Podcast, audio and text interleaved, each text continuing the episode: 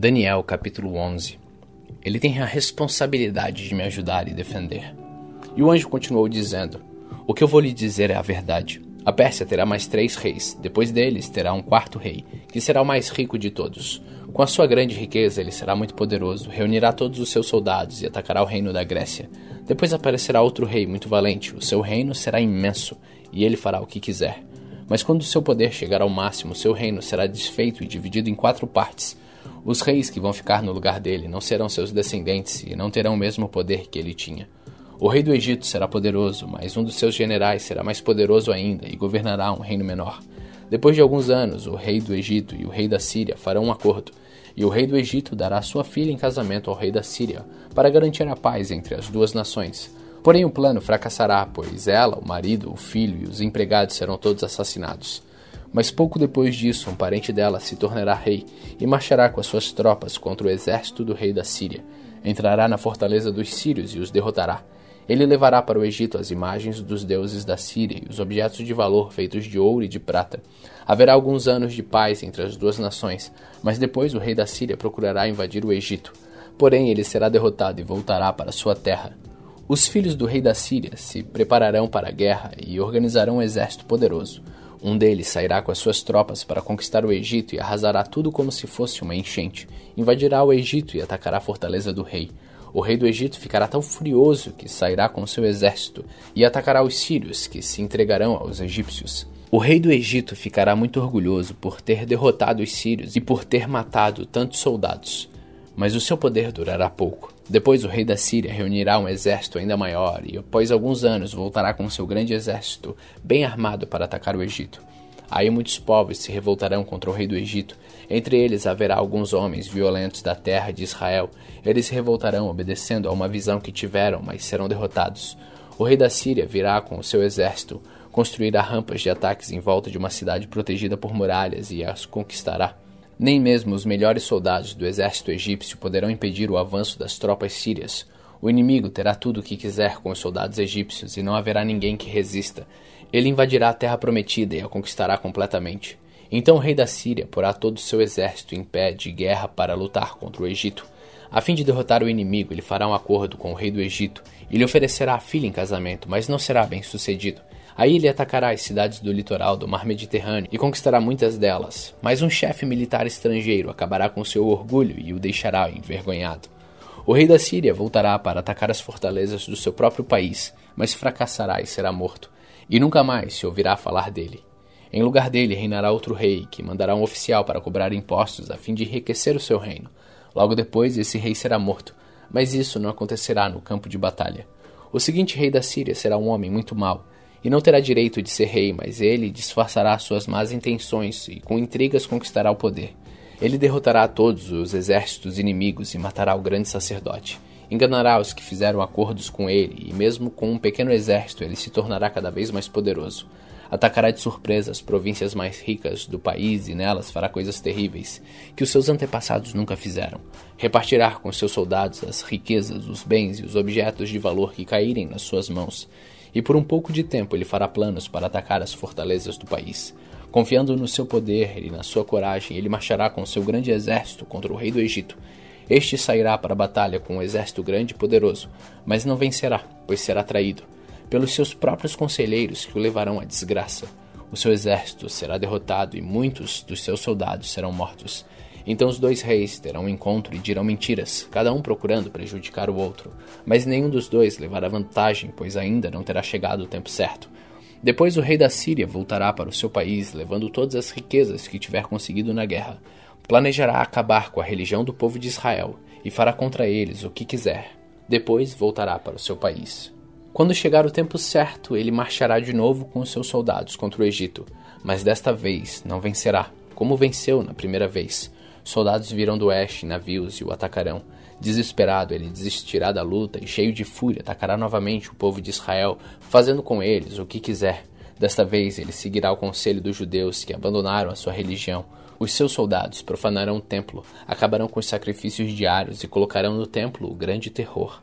Por meio de bajulação, o rei ganhará o apoio dos judeus que abandonaram a sua religião, mas aqueles que amam a Deus ficarão firmes e combaterão o rei. Mestres sábios aconselharão o povo, mas por algum tempo serão mortos à espada ou no fogo, ou serão mandados para fora do país como prisioneiros, ou perderão todos os seus bens. Durante este tempo de perseguição, o povo de Deus receberá a ajuda de alguns, mas muitos os ajudarão só por interesse próprio. Alguns dos mestres sábios serão mortos, mas isso será por meio de purificar e aperfeiçoar o povo de Deus. Isso continuará até chegar o fim no tempo marcado por Deus. O rei da Síria fará o que quiser. Ele será tão vaidoso que pensará que está acima de todos os deuses e dirá coisas terríveis contra o Deus dos deuses. Ele fará tudo isso até que Deus o castigue, pois Deus o castigará de acordo com o que já decidiu. Esse rei não adorará os deuses que os seus antepassados adoravam, nem os deuses que as mulheres preferem, nem qualquer outro deus, pois ele acreditará que está acima de todos os deuses.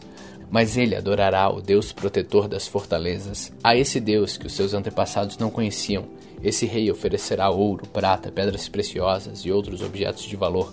Com a ajuda de pessoas que adoram um deus estrangeiro, ele defenderá suas fortalezas, e todos os que aceitarem como rei receberão honrarias, posições de autoridades e terras. Quando chegar o momento final, o rei do Egito atacará o rei da Síria, e este sairá ao seu encontro com todas as suas forças armadas, isto é, carros de guerra, cavalaria e muitos navios. Como as águas de uma enchente, os seus soldados invadirão o Egito. Ele invadirá também a terra prometida e matará milhares e milhares de pessoas. Mas escaparão os povos de Edom e de Moabe e a maior parte do povo de Amon. O seu exército ocupará muitos países, nem mesmo o Egito escapará. Levará do Egito os tesouros de ouro e de prata e outros objetos de valor, e conquistará também a Líbia e a Etiópia. Mas chegarão as notícias do leste e do norte, que o encherão de medo. Furioso, ele sairá com os seus soldados, resolvido a matar muita gente. Armará o seu acampamento entre o mar Mediterrâneo e o lindo Monte Sagrado, mas morrerá, e não haverá ninguém para socorrê-lo.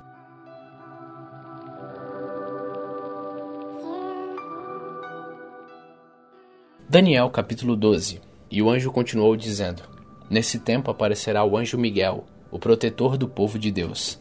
Será um tempo de grandes dificuldades, como nunca aconteceu, desde que as nações existem. Mas nesse tempo serão salvos todos os do povo de Deus que tiverem os seus nomes escritos no livro de Deus. Muitos dos que já tiverem morrido viverão de novo, uns terão a vida eterna, e outros sofrerão o castigo eterno e a desgraça eterna. Os mestres sábios, aqueles que ensinaram muitas pessoas a fazer o que é certo, brilharão como as estrelas do céu com um brilho que nunca se apagará. E você, Daniel, não conte nada disso a ninguém Feche o livro com um selo para que fique fechado até o momento final. Muitos correrão de cá para lá, procurando ficar mais sábios. Então eu vi dois anjos de pé na beira do rio, um de um lado e outro de outro. Um deles perguntou ao anjo vestido com roupas de linho que estava rio acima: Quando é que todas essas coisas maravilhosas vão acontecer? O anjo levantou as mãos para o céu e, em nome de Deus, que vive para sempre, disse: Eu juro que tudo isso vai acontecer daqui três anos e meio, quando terminar a perseguição do povo de Deus. Mas eu não entendi bem isso, por isso perguntei: Por favor, me diga como é que tudo isso vai acabar?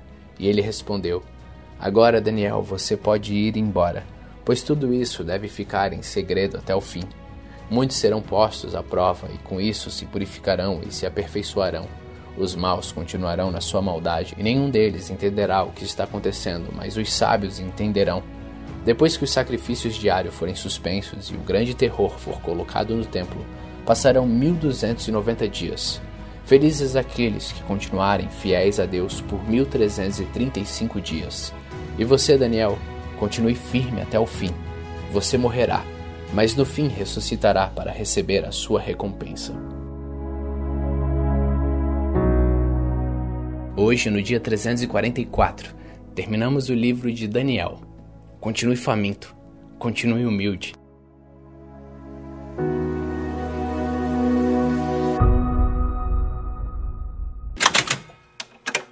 Hebreus capítulo 13 Continue a amar uns aos outros como irmãos em Cristo.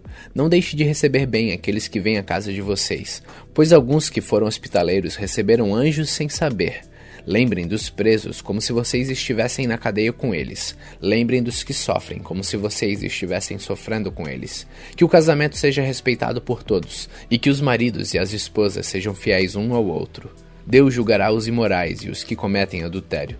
Não se deixem dominar pelo amor ao dinheiro e fiquem satisfeitos com o que vocês têm, pois Deus disse: Eu nunca os deixarei e jamais os abandonarei.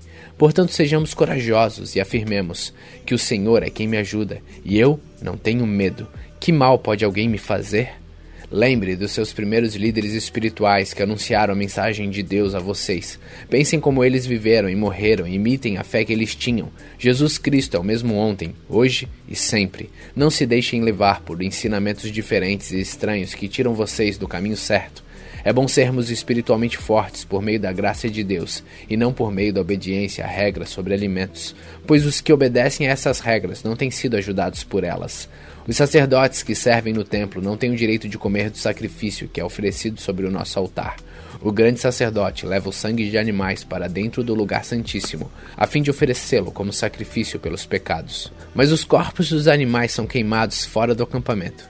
Por isso Jesus também morreu fora da cidade de Jerusalém para com seu próprio sangue purificar o povo dos seus pecados. Portanto, vamos para perto de Jesus, fora do acampamento, e soframos a mesma desonra que ele sofreu. Porque neste mundo não temos nenhuma cidade que dure para sempre, pelo contrário, Procuramos a cidade que virá depois. Por isso, por meio de Jesus Cristo, oferecemos sempre louvor a Deus. Esse louvor é o sacrifício que apresentamos, a oferta que é dada por lábios que confessam a sua fé nele. Não deixem de fazer o bem e de ajudar uns aos outros, pois são esses os sacrifícios que agradam a Deus. Obedeça aos seus líderes e sigam as suas ordens, pois eles cuidam sempre das necessidades espirituais de vocês, porque sabem que vão prestar contas disso a Deus. Se vocês obedecerem, eles farão o trabalho com alegria, mas se vocês não obedecerem, eles trabalharão com tristeza, e isso não ajudará vocês em nada. Continue a orar por nós. Temos certeza de que a nossa consciência está limpa, pois sempre queremos fazer o que é correto. E peço a vocês, de modo todo especial, que orem para que Deus me mande a vocês o mais depressa possível. Deus ressuscitou o nosso Senhor Jesus, que por causa da sua morte na cruz é o grande pastor do rebanho, e é por meio do sangue de Jesus que a aliança eterna é selada. Que o Deus de paz lhe dê tudo de bom que vocês precisam para fazer a sua vontade, e que Ele, por meio de Jesus Cristo, faça em nós tudo o que lhe agrada, e a Cristo seja dada glória para todos sempre. Amém. Meus irmãos, Peço que escutem com paciência essas palavras de ânimo, pois esta carta que escrevi não é muito longa. Quero que saibam que o nosso irmão Timóteo já saiu da cadeia. Se ele vier logo, eu o levarei comigo quando for ver vocês.